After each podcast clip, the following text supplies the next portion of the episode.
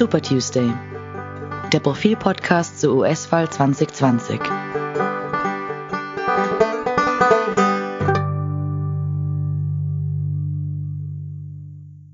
Willkommen zu unserem Podcast Super Tuesday. Mein Name ist Robert Treichler von der Profil Außenpolitik und ich habe heute einen Gast bei mir, beziehungsweise per Skype zugeschaltet, und zwar Raimund Löw. Hallo Raimund. Hallo. Hallo. Raimund Löw muss ich, glaube ich, nicht länger vorstellen. Äh, jeder kennt ihn aus dem ORF als Außenpolitik-Experten. Ähm, relevant für unseren Podcast jetzt ist, dass er zweimal ähm, über längere Zeit äh, Büroleiter in Washington war, und zwar in den Jahren von 1991 bis 1997 und dann noch einmal von 2003 bis 2007. Äh, danach warst du ähm, der Korrespondent des ORF in China. Und heute machst du natürlich, wie wir alle auch wissen, einen wunderbaren Podcast, und zwar den des Falters. Ja, Gut. man tanzt auf vielen Kirtagen. Ja, das ist richtig, ja. Ähm, beginnen wir doch mit einem kleinen Rückblick auf das Jahr 2016, als Trump gewählt wurde. Ähm, damals warst du in, in China äh, Korrespondent, wie eben gesagt, ähm, und hast miterlebt, äh, wahrscheinlich erstaunt, wie so viele, dass Donald Trump tatsächlich die Wahl gewonnen hat. Ähm, hättest du gedacht, dass er vier Jahre später da ist, wo er jetzt ist? Es war eine unglaubliche Überraschung, dass der Donald Trump die Wahlen gewinnt. Äh, ich kann mich ganz genau erinnern an die Wahlnacht, die ein Wahltag war in Peking äh, durch den Zeitunterschied. Wir hatten amerikanische Kollegen, die gemeinsam äh, zu uns ins ORF-Büro gekommen sind und wir haben uns angeschaut äh, die, die Berichterstattung des amerikanischen Fernsehens und es sind alle bleich geworden, wie äh, diese ersten Calls gekommen sind der Network, äh, der Network Trump hat das gewonnen. Noch Tage vorher haben amerikanische äh, Politikwissenschaftler, die in Peking aufgetreten sind, nur gesagt, ja, also es ist unverständlich, warum sich die Republikaner in eine solche Niederlage hineinmanövrieren, eine völlig sichere Niederlage. Es war ein Schock. Die chinesische Öffentlichkeit war vielleicht ein bisschen weniger schockiert, denn die chinesische Öffentlichkeit hat Trump nicht so total negativ gesehen wie die europäische. Ein erfolgreicher Businessman, das äh, kommt ein bisschen an. Außerdem war äh, der Chines auch dem chinesischen Establishment äh, Hillary Clinton nicht sympathisch, weil es da äh, Konflikte gegeben hat. Das, wenn der Trump einmal gewählt ist und eine klare Mehrheit der Demokraten äh, es im Kongress gibt, damals waren das ja noch beide Häuser im Kongress, war eigentlich davon auszugehen, dass er die vier Jahre durchmachen wird. Das habe ich eigentlich äh, angenommen. Es gab immer schon die Frage, wird es ein Impeachment-Verfahren geben, wird es kein Impeachment-Verfahren geben, aber auch für den Fall, dass es ein Impeachment-Verfahren äh, gibt, das hat es ja auch gegeben, war klar, das wird vielleicht einen politischen Preis geben für die Republikaner, aber verschwinden wird der Präsident nicht. Äh, was er anrichtet, was er politisch anrichtet im, äh, im Land, was er international politisch anrichtet, das hat man sich natürlich nicht vorstellen können. Seine, seine Zustimmungswerte sind äh, nie gut gewesen, aber sie sind auch nicht abgestürzt. Also eigentlich diese, diese komplette Entzauberung, von der äh, viele erhofft haben, dass sie sich einstellen würde über die vier Jahre, die hat auch nicht stattgefunden. Also seine Anhänger sind ihm doch in großer Zahl treu geblieben, wenn man den Umfragen glauben darf. Ja, ja, die Zustimmungswerte sind so 42, 43 Prozent. Das ist nicht äh, gut. Normalerweise haben amtierende Präsidenten über 50 Prozent. Aber es ist, wie du richtig sagst, kein Absturz. Und es ist auch kein Absturz äh, gewesen in den letzten Wochen wo es nur um Corona, Corona, Corona gegangen ist und wo jeden Tag irgendeine neue Wahnsinnsaktion aus dem Weißen Haus gekommen ist, da hat diese Hardcore-Basis des Präsidenten, die, der Republikaner und auch die persönliche Basis des Trump gehalten. Das ist noch immer eine Minderheit in, äh, unter den Wählerinnen und Wählern, sagen die Umfragen, ist auch, auch eine Minderheit äh, bei denen, die äh, registriert sind als Wähler, die sagen, sie wollen wählen, aber der Wahlkampf hat erst wirklich, beginnt jetzt erst wirklich und es kommt ja nicht darauf an, äh, wie äh, das ist ja keine Volkswahl, die amerikanische Präsidentschaftswahl. Da kommt es darauf an, ob man 270 äh, Stimmen von Wahlmännern und Frauen, das sind auch Frauen, äh, bekommt oder nicht. Und das hängt davon ab, wie bestimmte äh, Schlüsselbundesstaaten aussehen. Und dort liegt der Trump zwar auch nicht vorne in den Umfragen, aber es ist knapp. Mhm. Denn wir wollen nicht vergessen, er hatte auch mit einer Minderheit der abgegebenen Stimmen die Wahl 2016 gewonnen. Ja, drei Millionen Stimmen hat Hillary Clinton mehr gehabt. Das ist jetzt so keine Kleinigkeit. Mhm, genau.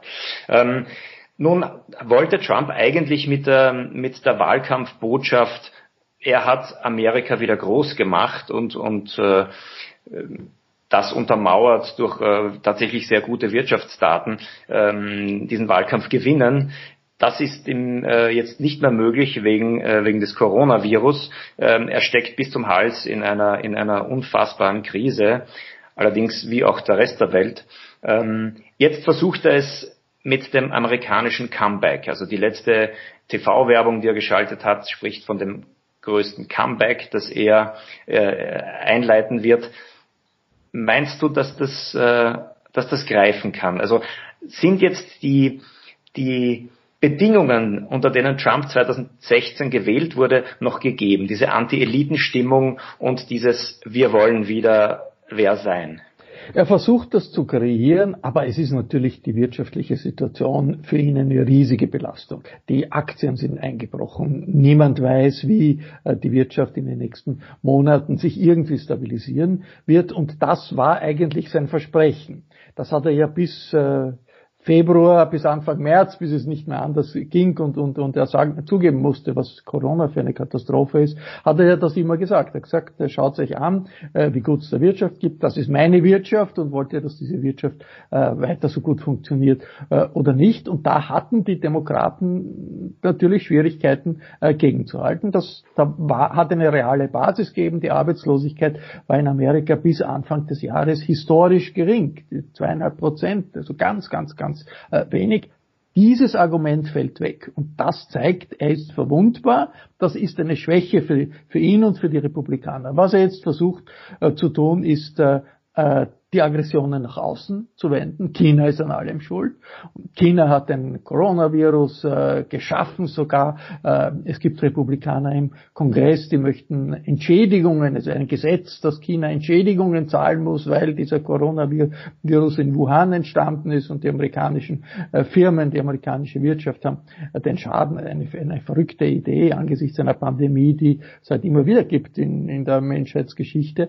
Ähm, aber das ist zurzeit der Kern seiner Botschaft ist nach außen China Außenfeind und da wird auch den Republikanern vor, äh, den Demokraten vorgeworfen dass sie zu weich sind gegenüber China. Was nicht ganz neu ist, immer wieder in Wahljahren in Amerika versuchen sich alle gegenseitig zu überbieten in, in China-Bashing, in Angriffen gegenüber China. Aber ob das wirklich ziehen wird, frage ich, frage ich. Viele Republikaner, auch wenn man das hört, im Hintergrund haben große Zweifel. Die, äh, äh, seine Shows, die er fast jeden Tag macht zum, zu Coronavirus, äh, da haben die Republikaner begonnen zu raten, bitte macht das ein bisschen weniger. Es ist kontraproduktiv. Wie er dann ähm, sozusagen die, die berühmte Szene, wo er sagt, also man soll ein Desinfektionsmittel ein, einspritzen lassen. Äh, also das war wirklich ein Einbruch in der Glaubwürdigkeit auch für die Wähler, die äh, äh, zwischen Demokraten und Republikanern äh, pendeln. Also er ist verwundbar, aber er hat eine radikalisierte Basis, die sich nicht nur in den Umfragewerten zeigt, sondern auch auf den Straßen. Die, bei den Demonstranten, bei den Demonstrationen gegen die demokratischen Gouverneure, die aus gesundheitlichen Gründen Lockdowns machen, sind seine Anhänger, das ist eine, sind nicht nur, aber doch zu einem erklecklichen Teil Rechtsradikale. Und das ist so wie ein paar Jahre vorher die Tea Party. Das war auch gegen den Staat, gegen staatliche Vorgaben äh, und Dabei beruft man sich auf uramerikanische Werte äh, der individuellen Freiheit. Das ist aber ein Minderheitsprogramm. Das ist etwas, das äh, hilft ihm und hilft den Republikanern jetzt vielleicht die Demokraten in die Defensive zu bringen. Aber es ist nichts, das wirklich so geartet ist, dass man sagen kann, die Mehrheit der amerikanischen Gesellschaft kann hinter ein solches Programm gebracht werden. Mhm. Ähm, also einerseits macht Trump keine besonders gute Figur bei seinen Auftritten, wie du gesagt hast, ähm, und außerdem ist dies insgesamt die Lage einfach wirklich äh, miserabel. Ähm, das heißt, die Demokraten haben jetzt mal die besseren Karten. Aber haben sie eigentlich die vergangenen vier Jahre wirklich bestmöglich genützt, um sich politisch so aufzustellen, dass sie die Wahlen gewinnen können? Sie haben äh, die Möglichkeiten, die sie hatten, nicht so schlecht genützt. Man darf nicht vergessen, vor zwei Jahren, also eineinhalb Jahren genau, vor zwei Jahren bei den Kongresswahlen, haben sie den, äh, das Repräsentantenhaus zurückgewonnen. Das war doch schon eine sehr deutliche, äh, sehr deutliches Signal, dass sie noch Chancen haben. Sie haben keinen wahnsinnig guten Kandidaten, muss man ehrlich sagen. Joe Biden ist jetzt ganz klar der äh, Präsidentschaftskandidat der Demokraten. Alle Demokraten, auch seine früheren Mitbewerber, stellen sich hinter ihn, aber er ist kein Zeichen des, Neu des neuen Aufbruchs. Er ist äh, natürlich ein Vertreter des Establishments. Äh, er ist jemand, der als Person viel Erfahrung hat, aber immer wieder Fehler macht, immer wieder unberechenbar ist. Und äh, die Demokraten haben ein bisschen Sorge, dass er, der, dieser Joe Biden nicht die Disziplin haben wird, die nötig ist in einem solchen langen, harten Wahlkampf gegen eine Person wie, wie den Präsidenten. Er ist auch jetzt nicht in einer guten Position, denn äh, er kann, kann nicht Wahlkampf machen. Also er sitzt in seinem ähm, äh, Souterrain, in seiner Wohnung, hat dort seine Bibliothek und gibt äh, Video-Interviews, äh, ist aber nicht wirklich präsent. Präsent ist das Weiße Haus, der Präsident und die Gouverneure, die dann in den Bundesstaaten das machen, was eigentlich gemacht werden muss. Aber der Joe Biden ist nicht wirklich präsent. Da ist eine Sorge bei den Demokraten, dass er vielleicht sich zu sehr verlässt auf die guten Umfragewerte und es nicht wirklich schafft, die äh, Stellen, die Chancen, die er, hat und die die Demokraten haben, gegen den äh, Donald Trump wirklich zu nützen. Mhm. Da spielt natürlich eine Rolle, dass in Amerika die Parteien keine so guten Möglichkeiten haben, einen Kandidaten wirklich aufzubauen. Also die, die Partei, also ein, ein, einen Parteichef, der dann der logische Kandidat wird, das, das kennen die amerikanischen Parteien nicht. Und so liegt es üblicherweise in dem, in dem individuellen Geschick und der Arbeit und der Motivation einzelner Politiker, das zu wollen und das anzustreben. Es ist ähm, auch die Demokratie, nicht? Es muss jemand, der, äh, der Kandidat werden will, muss genügend Leute überzeugen und muss demokratisch in Vorwahlen äh, erfolgreich sein, während in Europa muss man erfolgreich sein beim Lobbying in einer Parteiführung. Das ist schon ein kleiner Unterschied. Genau. Hättest, wer wäre dein Favorit gewesen oder deine Favoritin möglicherweise auch ähm, unter dem in dem Feld, das ursprünglich zur, zur Kandidatur antreten wollte? Es ist schwer zu sagen. Es hat sicherlich äh, Kandidatinnen gegeben, die die das Potenzial gehabt haben, etwas Neues zu signalisieren. Das war äh, die frühere Justizministerin in, Kalifornien, Kamala Harris zum Beispiel.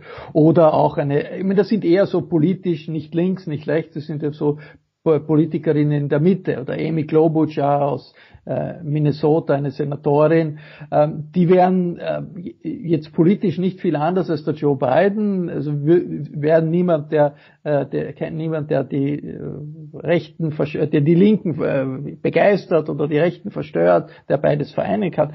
Natürlich auch auch ähm, äh, auch Bernie Sanders hat eine Logik gehabt und und war hat einen Drive gehabt, hat eine Identität gehabt, hat viele junge Leute mobilisieren können können. Das hat bis jetzt der Joe Biden nicht geschafft, da äh, anzuknüpfen. Und eine wichtige Frage, ob er das schaffen wird oder nicht, wird sein, wen er äh, zur Vizepräsidentschaft Kandidatin macht. Er hat schon gesagt, das wird eine Frau sein. Das ist ein Signal an die äh, Frauen in der Partei, die sehr wichtig sind. Ähm, das wird auch deshalb so wichtig sein, weil äh, Joe Biden ist 77. Äh, wenn er gewinnt die Wahlen, dann wird er ähm, nach einer vollen Amtszeit 81, 82 sein. Viele sagen, naja, also die Vize, der wer jetzt Vizepräsidentschaftskandidat wird und die beiden gewinnen, der ist dann Partei, realer Parteiführer der Demokraten für äh, die nächsten zwölf Jahre. Denn nach einer Amtszeit Joe Biden äh, wird dann der Vizepräsident, die Vizepräsidentin antreten, hat gute Chancen zu gewinnen. Also die wirklich große, interessante politische Entscheidung des Joe Biden wird sein, wer wird Vizepräsidentschaftskandidat. Da wird schon heftig diskutiert und bei den Demokraten, wer ist da am besten. Elizabeth Warren, auch eine der, der Konkurrentinnen des Joe Biden im Vorwahlkampf, möchte das sehr gerne äh, werden aus Massachusetts, die Senatorin. Auch alle anderen von mir genannten Damen möchten das gerne werden. Also das Interesse ist groß. Ähm, das kalt, kühl, das da Joe Biden und seine Berater walten lassen müssen, ist natürlich kompliziert. Man muss schauen, dass man die Jugend bewegt. Man muss schauen, dass man ähm, geografisch jemanden nimmt aus einem, aus einem Bundesstaat, einer Region, die wichtig sein kann äh, in der Auseinandersetzung mit Trump. Man muss jemanden äh, finden, der ähm, politisch äh, ein bisschen das Establishment-Image des, des Joe Biden ausgleicht. Da sind sie alle dran jetzt und das wird wahrscheinlich noch einige Zeit dauern. Mhm. Wie wir anfangs äh, bereits besprochen haben, man muss ja nicht die Mehrheit der Wähler gewinnen, so wie es äh, Hillary Clinton ja geschafft hat, sondern ähm, die Mehrheit der Wahlmänner und Frauen. Ähm, das heißt, Biden muss nicht unbedingt wesentlich mehr Stimmen bekommen insgesamt, sondern er muss sie in den richtigen Bundesstaaten bekommen. Und da scheint er etwas besser zu liegen. Also er liegt in den, in den Swing States, in, den Staaten, auf die es ankommt, die entweder demokratisch oder republikanisch wählen, wo man es vorher noch nicht äh, so fix sagen kann, äh, liegt er relativ gut. Das heißt, vielleicht braucht es gar nicht so viel, um, um, um diese Wahl äh, für die Demokraten zu entscheiden. Ja, aber die Situation ist volatil. Es ist äh, wahnsinnig viel in Bewegung. Äh, es sind, das sind alles die Umfragen äh, sind sind ein paar Monate vor vor den Wahlen Umfragen. Das klingt ein bisschen banal, ist aber gerade wenn man sich erinnert, wo äh, der Donald Trump äh, vor vier Jahren um die Zeit war in den Umfragen, nämlich ganz ganz weit weg, äh, dann sagt das doch auch etwas aus darüber, dass das eine Dynamik ist, die jetzt schwer äh, vorher zu, äh, zu, sehen ist, vor allem auch ja, angesichts dieser wirtschaftlichen Krise, die auch eine politische Krise ist. Man darf das nicht vergessen. Corona-Krise hat äh, die Schwächen des amerikanischen Systems, des Schwächen äh, auch der, der, der, Verfassung, des Funktionierens des Staates unglaublich offengelegt. Man hat einen Präsidenten, der jeden Tag äh, also nicht nur skurrile, verrückte, auch, auch, auch irrationale Dinge von sich gibt. Die ganze Nation hängt an seinen Lippen, obwohl jeder weiß, das ist eigentlich absurd, was er sagt.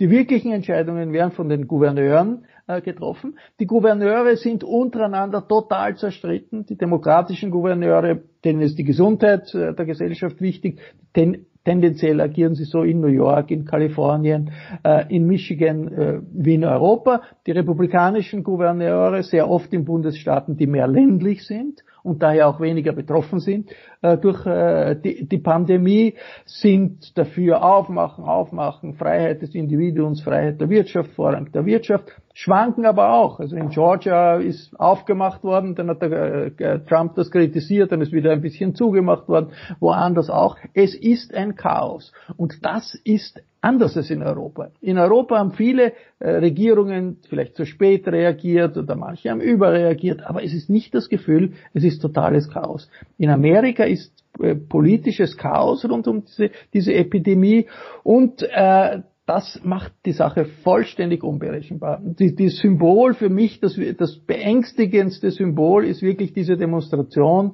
von rechtsaußen Leuten in Michigan, die äh, gegen die demokratische Gouverneurin, die also Gesundheitsmaßnahmen aus gesundheitlichen Gründen ein, ein Shutdown äh, gemacht hat, demonstrieren, die mit Kriegswaffen bewaffnet, amerikanischen Fahnen bewaffnet, äh, äh, gestürmt haben das Parlament äh, in Michigan. Und das ist ein Fundus, der immer da ist in Amerika, der äh, nie verschwunden ist. Man erinnert sich, vor 25 Jahren gab es Oklahoma City, das war der In Inlandsterrorismus, ein, ein, ein Terrorist, der das äh, Amtsgebäude in, in Oklahoma City in die Luft gesprengt hat mit 160 Toten, eine wahnsinnige Aktion.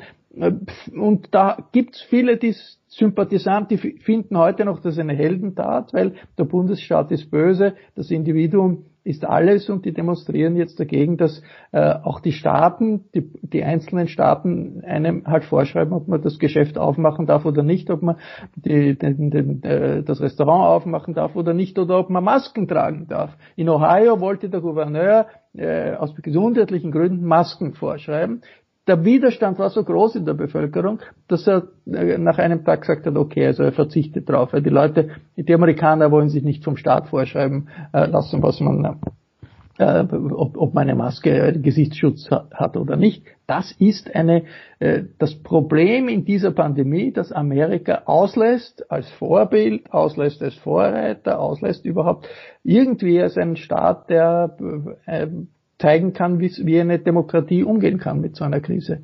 Mhm. Da sind wir in Europa natürlich anders gestrickt. Wir haben brav unsere Masken angelegt. Ja, aber viel zu Und wir spät. haben ein anderes Verhältnis zum Staat auch. Ne? Ja, aber viel zu schwierig. Man muss jetzt sage ich als Chinese, halber Chinese, ja, ich habe das nie verstanden. Also in, in Asien ist das selbstverständlich. Das erste, wenn irgendwo eine Infektion ist, na klar, man schützt sich und andere durch Masken. Äh, Europa haben wochenlang die Experten erklärt, nein, das ist alles unsinnig. Das sind, das sind nur die komischen Asiaten und und so. Der wahre Grund war, dass es keine Masken gegeben hat, weil man nicht Vorräte äh, gehabt hat. Das war nicht ganz ehrlich gegenüber der Öffentlichkeit. Mhm. Und mit ein bisschen, mit ein bisschen äh, Ressentiments gegenüber äh, asiatischen Erfahrungen, die man in Wirklichkeit, äh, auf die man zurückgreifen soll, weil in Asien es viel mehr Erfahrungen gibt mit Pandemien als in Europa. Mhm. Oder mit Infektionen als, als in Europa. Mhm. Eine Frage möchte ich noch kurz ansprechen und zwar, ähm, die betrifft Joe Biden, die betrifft ihn sehr unangenehm, auf sehr unangenehme Weise, nämlich äh, der Vorwurf des sexuellen Missbrauchs. Wir haben darüber in, in, unserem Podcast schon mal gesprochen. Jetzt ist allerdings etwas dazugekommen, nämlich anfangs ähm, haben die Medien das äh, weit weggeschoben und äh, nur mit spitzen Fingern äh, behandelt. Äh, jetzt ist in der New York Times, die die Demokraten sehr unterstützt, die sehr Trump-feindlich agiert, muss man sagen. Ähm, in der New York Times ist ein ähm, Meinungskommentar erschienen, der den Demokraten nahelegt, eine alternative Strategie für die Wahlen zu finden, und zwar ohne Joe Biden. Das heißt, Joe Biden als Kandidaten fallen zu lassen und jemand anderen zu suchen. Hältst du das für, für, für möglich, dass das noch so groß wird, diese Geschichte des Vorwurfs, er habe diese Frau Tara Reid äh, missbraucht? Unwahrscheinlich, unwahrscheinlich. Das wäre doch ein, ein derartiger, ein, ein derartiges Debakel, wenn man jetzt nach den Vorwahlen einen Kandidaten hat, äh, dann den fallen zu lassen. Für den Joe Biden ist das sehr unangenehm, aber die Fakten sind unklar. Auch es gibt ganz unterschiedliche Kommentare in der New York Times, überall sonst. Die New York Times hat das sehr, sehr ausführlich recherchiert, diesen, in diesem Fall äh, von Tara Reid, eine Mitarbeiterin des äh, Büros äh, von Joe Biden, wie er Senator war, die, das ist vor also Anfang der 90er Jahre gewesen und sie sagt jetzt, das wird im amerikanischen Fernsehen in allen Details, wird das, wird das immer wieder und immer wieder gespielt. Sie sagt, er habe sie an die Wand gedrückt, habe er unter den Rock gegriffen und äh, sei mit den Fingern in sie eingedrungen. Das ist ähm, kurios, aber das ist, alle Details werden da immer in der amerikanischen Öffentlichkeit äh, diskutiert. Sie habe danach eine ähm, Beschwerde eingebracht im Senat und äh, es ist nichts passiert. Und der Joe Biden sagt, It never happened, it never, never happened. Dazu ist es nie gekommen. Äh, keiner seiner Mitarbeiter kann sich an eine solche Beschwerde erinnern. Äh, die Beschwerde selbst ist nicht aufgetaucht. Das ist äh, die, der, der Joe Biden sagt, er glaubt nicht, dass es die gibt. Äh, die, die muss es geben im Archiv des Senats oder in, in den National Archives. Die sollen das finden und äh, es wird sich herausstellen, da, dass nichts dran ist, dass, das, dass es das nicht gibt. Äh, die äh, Frau Tara Reid hat vor einem Jahr der Associated Press ein Interview gegeben Und über diesen Fall, der hat sie schon begonnen, wo, wo natürlich die Frage war, warum kommt sie äh, mit diesen Vorwürfen jetzt im Wahlkampf? 25 Jahre äh, ist das her, äh, länger. Und sie hat das dann begründet damit, dass es halt so schwer war für sie, äh, damit fertig zu werden. Und hat dann der Associated Press gesagt, ja, sie hat eine solche, solche Beschwerdeformular hat sie ausgefüllt. Aber da hat sie diese Details, die sie jetzt nennt, nicht hineingeschrieben, weil da war sie zu verschreckt. I chickened out, hat sie gesagt. Also, äh, das, das, das Sagen, äh, das ist die, Fakt, die Faktenlage ist unklar. Für den Joe Biden ist das Problem, dass natürlich die, für die Demokraten die Frauen und die äh, feministischen Frauen eine ganz, ganz wichtige Basis sind und eigentlich wie es Anwürfe gegenüber äh, Trump gegeben hat, wie es Anwürfe von Frauen gegen andere äh, Republikaner gegeben hat, haben die Demokraten, auch der Joe Biden, immer gesagt, also grundsätzlich muss man den Frauen glauben. Und das ist gut angekommen. Und jetzt äh, es möchte er und auch seine Anhänger sagen, ja, aber in dem Fall soll man mir glauben und nicht der Frau. Das ist eine schwierige Position für den Joe Biden. Es schadet ihm überhaupt keine Frage. Die entscheidende Sache wird sein, kommt ein Dokument heraus, in dem äh, sich herausstellt, dass er Recht hat oder in dem sich herausstellt, dass sie Recht hat. Wenn, sollte es so etwas geben, was nach allen, die, die New York Times hat das bisher nicht gefunden. Die haben wochenlang recherchiert, auch andere haben wochenlang recherchiert. Also, wenn das eine Beschwerde war, ja, der, der, der, die, die nicht in Richtung äh, sexueller Belästigung geht, äh, im, im, mit dieser grausamen, mit diesem grausamen, grauslichen Details, äh, die Tara Reid jetzt erzählt, dann kann der Joe Biden das überleben. Äh, wenn das nicht der Fall ist, dann wird es schwierig für ihn. Mhm. Raimund Löw, äh, herzlichen Dank, dass du bei uns warst. Vielen Dank, äh, dass du Zeit hattest und für deine Expertise. Ähm, und den Zuhörerinnen und Zuhörern danke ich für Ihr Interesse. Bis zum nächsten Mal. Vielen Dank. Gerne.